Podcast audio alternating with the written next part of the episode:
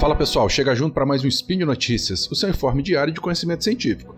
Eu sou o Werther Kronig e hoje, sexta-feira, 14 de outubro de 2022, vamos conversar um pouquinho sobre eletrocução de aves no ambiente natural. Roda a vinheta aí, editor. Speed Notícias.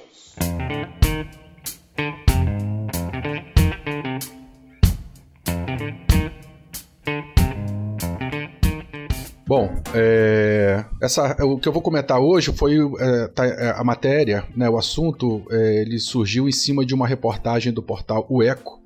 Essa reportagem foi escrita pela Cláudia Geiger, ela é repórter afiliada da, da, da Globo. Agora eu não lembro se é no Mato Grosso ou no Mato Grosso do Sul. Mas ela escreveu essa reportagem com base em um artigo publicado no International Journal of Avian Science, essa, esse artigo foi publicado, ele foi lançado em setembro de 2022, mês passado. E esse artigo ele é assinado pela Larissa Biasotto e colaboradores. Tem uns 4, 5 é, é, é, autores essa, essa, esse artigo. Ele é intitulado, né, em tradução livre, é, como Eletrocução e linha de energia como uma ameaça negligenciada à arara de Lear, Anodorhynchus leari, é aquela arara toda azul, grandona, bonita, mas com a cabeça amarela. Né, com detalhe na cabeça amarela. Todo mundo já deve ter visto essa arara em, em, reportagem, filme, internet ou até em cativeiro. Bom, todo mundo já deve ter visto também alguma ave empolerada na fiação, né, nos postes aí de, de média tensão, de baixa tensão que tem aí na, nas cidades, na frente da casa da gente, né? E acredito que alguns já devem ter se perguntado também, mas como é que elas conseguem pousar e não morrer eletrocutadas? Né? É, bom, quem, para a gente poder responder essa pergunta, a gente precisa pensar na seguinte situação: todo mundo já deve ter feito ou visto alguém fazer algum reparo elétrico em casa, né? Trocar uma lâmpada, trocar alguma, alguma é, tampinha de tomada, né? Resistência de chuveiro ou algo parecido. Bom, a gente, é, por incrível que pareça, falando de uma forma bem leiga, né? A gente consegue pegar dois fios desencapados e segurar em cada um deles, em cada um de uma vez, obviamente, né? E não tomar choque. Como isso? Se a gente estiver isolado do chão ou isolado da parede. É, a gente tem 50% de chance, né? Afinal, são dois fios, de pegar ou fase, que está energizado, ou neutro, que não está energizado. Então, se a gente pegar no neutro, a gente pode até encostar no chão, mas não vai acontecer nada com a gente. Mas se a gente encostar no fio desencapado fase e tiver com o pé ou com a mão encostado na parede ou o pé encostado no chão, nós vamos tomar um choque, porque né, nós vamos fechar um curto. Porém, se a gente estiver isolado do chão ou da parede, a gente não toma esse choque. E como que a gente está isolado? Vestindo uma, uma bota, um calçado, né? Ou se a gente está em cima de uma escada com um pé de borracha ou de madeira, se a gente estiver isolado do, do, do né, da terra ou da parede e encostar na fase, a gente também não vai tomar esse choque, tá? Obviamente que se a gente também encostar uma fase no neutro, mesmo a gente estando isolado, a gente vai fechar o curto e nós vamos tomar esse choque. Esse princípio ele também se aplica a essas aves que pousam nos postes, né?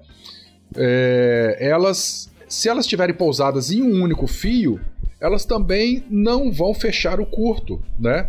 É, pois ela está encostada em apenas ou numa fase ou no neutro da nossa rede elétrica que passa em frente às nossas casas. Então, é, e se elas se mantiverem né, separadas de um fio para o outro, se elas estiverem pousadas no fio, mas não encostar alguma parte da, do corpo no outro, elas estarão seguras. E de fato, né, aves pequenininhas, né, os pombos, canarinho, andorinha, esse monte de ave pequenininha, quando encosta no fio, realmente não acontece nada.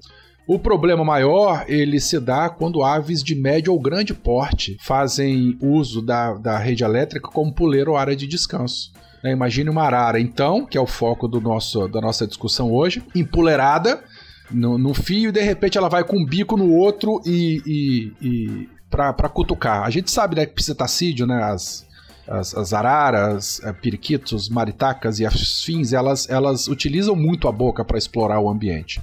Então, tadinha, se ela tá pousada no fio, Bela e Formosa encostou no outro, com a boca ou com a asa, esses animais têm grande envergadura, né? elas vão fechar o corto e aí, infelizmente, serão eletrocutadas. Passando por isso, então, né, a, a, essa seria a explicação de por que elas morrem eletrocutadas. E observando isso, a Larissa e, né, e os demais autores propuseram esse, esse artigo. Elas comentam né, que eletrocuções podem ser uma importante ameaça para as aves de grande porte, principalmente para espécies ameaçadas em virtude do seu reduzido tamanho populacional. Poucos estudos têm como foco o efeito dessas eletrocuções de, em psitacídeos, né? Em particular com grandes araras como essa arara azul de Lear, endêmica da Caatinga ameaçada de extinção. Então, a partir dos relatos eles de moradores locais, eles compilaram 31 registros de eletrocuções, contabilizados até junho de 2021. Eu não consegui achar quando que começou esse trabalho, porque apesar de eu ter ido no SciHub, que o símbolo é uma ave, inclusive, né, aquele corvinho com a chave, eu não consegui pegar esse artigo na íntegra. Mas eu vou deixar o link aí, se você conseguir, por favor, manda para mim. É... Bom, a, a, a, reportagem também comenta né, que é inegável que a chegada da rede elétrica no interior do Brasil ela promove melhoria na qualidade de vida de muitos brasileiros. Né? Nós que vivemos em grandes cidades, a gente não, é impensável viver sem energia elétrica. E, e, enfim, e para quem nunca teve energia elétrica, né, quem vive nesses rincões e de repente ela chega, é uma mudança de vida muito drástica, né?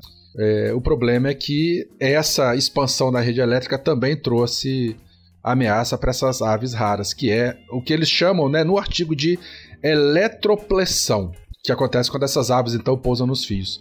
Apesar do foco principal ser essa arara azul, a pesquisa identificou também outras 283 espécies de aves que correm o risco de eletropressão, eletroplessão. Vamos falar isso sem bolar a língua. E dessas 283, 38 delas vivem perigosamente expostas a um alto risco de morrer e receber uma descarga elétrica. A Mata Atlântica é o bioma onde as aves mais convivem com esse problema, seguido pelo Cerrado, Pantanal, Pampa, Caatinga e Amazônia. É, quanto mais avançam as redes, maiores são esses riscos. Né? A, a, pesquisa da bióloga, da Larissa Biasotto, ela, ela, ela norteou né, esse artigo sobre o impacto das redes de energia elétrica nas populações da arara. E essa espécie foi escolhida porque ela é uma espécie bandeira da região e também por, trabalhando com ela, uh, trazendo esses números à tona, é possível alertar as autoridades e população em geral sobre a necessidade né, de, de, de, de, casar, de aliar o conhecimento científico da população à tomada de decisões desses projetos de expansão. E aí um fato interessante, né? Apesar do foco ser arara, então elas identificaram outras espécies. No Pantanal, a espécie que sofre o maior risco é o jaburu, que é a ave símbolo do Pantanal e é uma ave enorme, tem mais de metro de envergadura e pode ter mais de metro de altura. E o tuiuiu ele faz ninhos, né, no topo das árvores e tal. Também pode fazer ninho no topo dos postes. E aí o risco de eletrocução ele é muito alto. A segunda espécie com maior risco é a águia serrana, encontrada no Nordeste, Centro-Oeste e Sul do Brasil. Em terceiro, é a águia cinzenta, uma das maiores aves de rapina do Brasil. Ela ocorre em áreas de montanha, em campos naturais do sul, sudeste e centro-oeste. E tá, tá é, é, considerada em perigo de extinção. Gavião do pescoço branco é um gavião endêmico do nordeste do Brasil. E essa ave registra um declínio populacional é, muito intenso, restando aproximadamente 2.400 indivíduos no Brasil. E, por último, né, das mais ameaçadas, ela lista o gavião pombo pequeno, que só ocorre na Mata Atlântica e principalmente na Serra do Mar. Os pesquisadores explicam então né, que essas linhas de energia de média tensão podem construir uma armadilha ecológica, pois oferecem locais atraentes para poleiro ou nidificação. Né, o poleiro no fio e a nidificação nos postes. É, e aí os autores terminam né, comentando novamente que essa eletrocução ocorre quando o animal toca condutores bifásicos, ou um condutor em um dispositivo aterrado em um poste, né, lembrando daquilo que a gente conversou lá no começo. Então, quando a gente olhar novamente os passarinhos empoleirados, vamos lembrar que eles são sortudos por serem pequenos. Em compensação, os grandões eles estão correndo mais um risco associado à expansão humana em cima do ambiente natural. Beleza, gente? Por hoje é só. Um grande abraço. E se você conseguiu o artigo original, manda para mim é, no verterk.gmail.com. Falou, um grande abraço, um beijão e até o próximo Spin.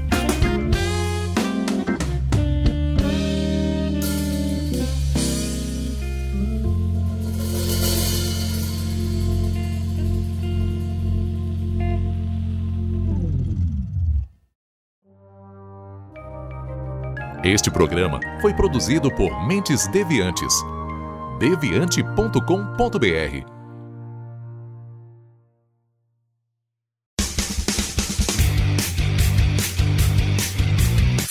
Cortes, edição de podcast.